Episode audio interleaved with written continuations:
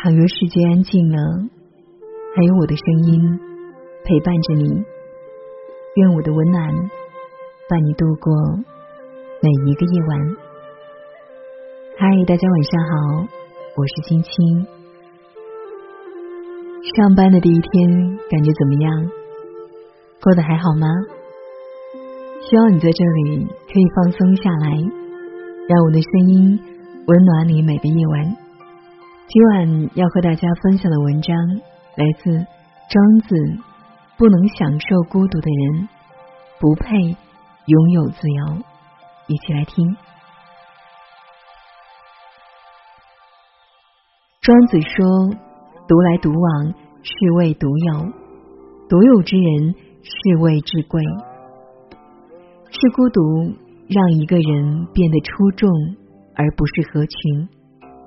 和别人在一起，我们总处于社会状态；只有在孤独中，我们才接近自然状态。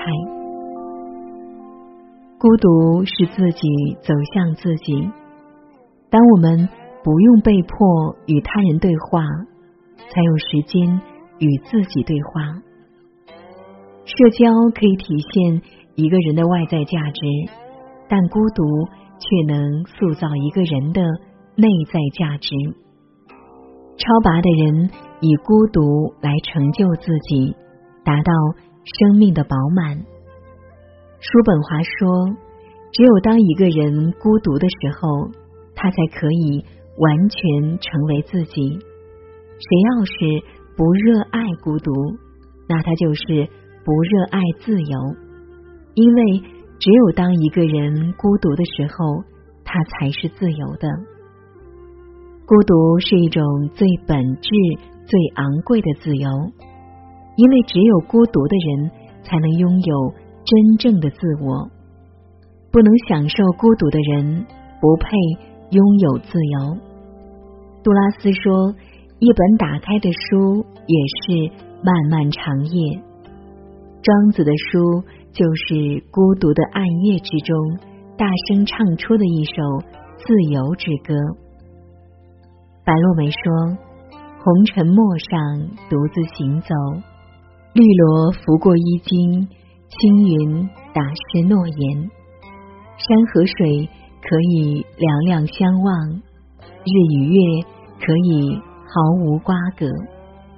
那时候，只一个人的浮世清欢。”一个人的细水长流，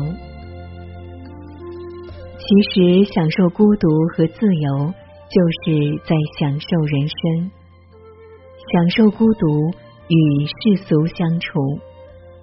庄子说：“日出而作，日入而息，逍遥于天地之间，而心意自得。”庄子的精神境界高，成物以游心。独与天地精神相往来，同时庄子并不是隐士，而是混俗人间，藏身于人群中。庄子钓鱼，看鱼儿游来游去，能感受到鱼的快乐。一段时间以编草鞋为生，有时穷的去借粮食，却不妨碍他的快乐和自足。享受孤独，最能体现庄子的精神在俗世生活中的历练。享受孤独是清淡恬然的欢愉，与物质无关，与利益无关。它应是一种心灵的修行，无需豪情壮志，却需豁达之心；无需禁欲绝俗，却需冷静自持。无需归隐山林，却需淡泊名利。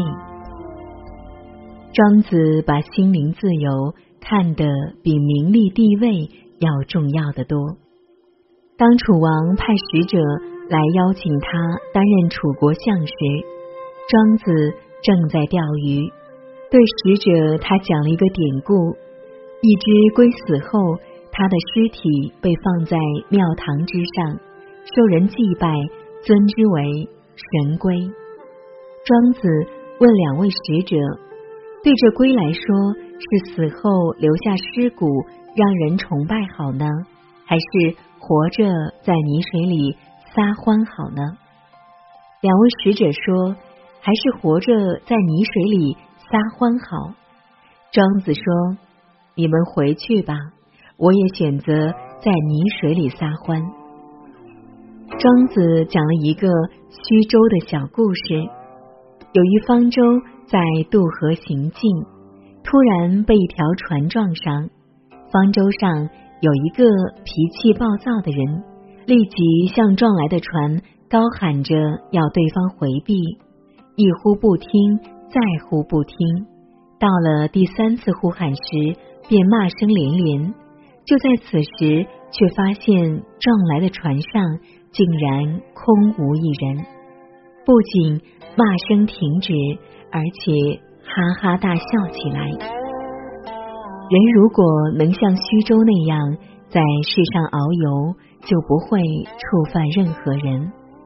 庄子说：“为智，人乃能由于事不避，顺人而不失己。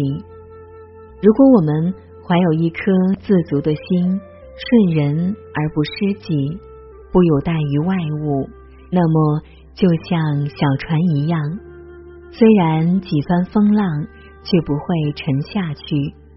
在风平浪静之后，仍然可以保持着本来的状态，漂浮在水面上，好像什么都没有发生过一样，将狂风暴雨都容纳进内心，却不为之困恼和苦闷。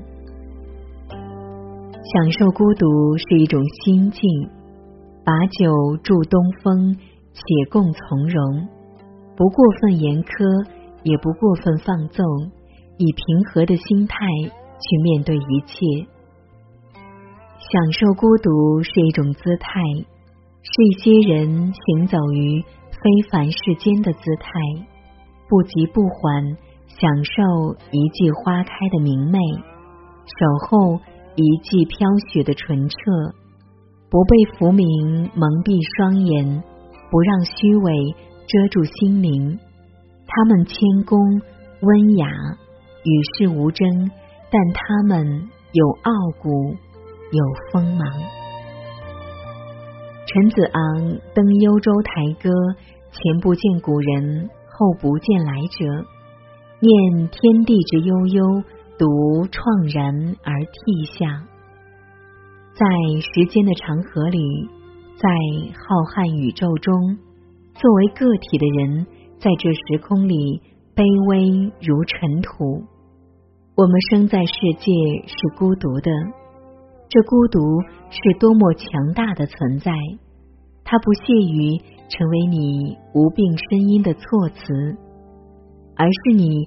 头顶之上笼罩万物的苍穹，这孤独是上天的赏赐，不会带来什么，貌似也不会带走什么，但却在那惊鸿一瞬，让我们看到了生命的伟大与荒芜。庄子说：“天地与我共生，而万物与我为一。”庄子认为，人作为一种超越性的存在，必须突破自身局限，视死生为意图，和宇宙融为一体，才能获得绝对自由。庄子说：“在上与造物者同游，独与天地精神往来。”庄子的道是宇宙生命的标记，归根到底是人的心灵。在自我超越中所达到的最高的存在状态，这种状态不是纯粹主观的，而是主客内外合一的，因而才是自由的。所谓绝对自由，就是与道合一，与天地精神相往来。这种自由的获得，靠的是生命体验，而不是。客观认识。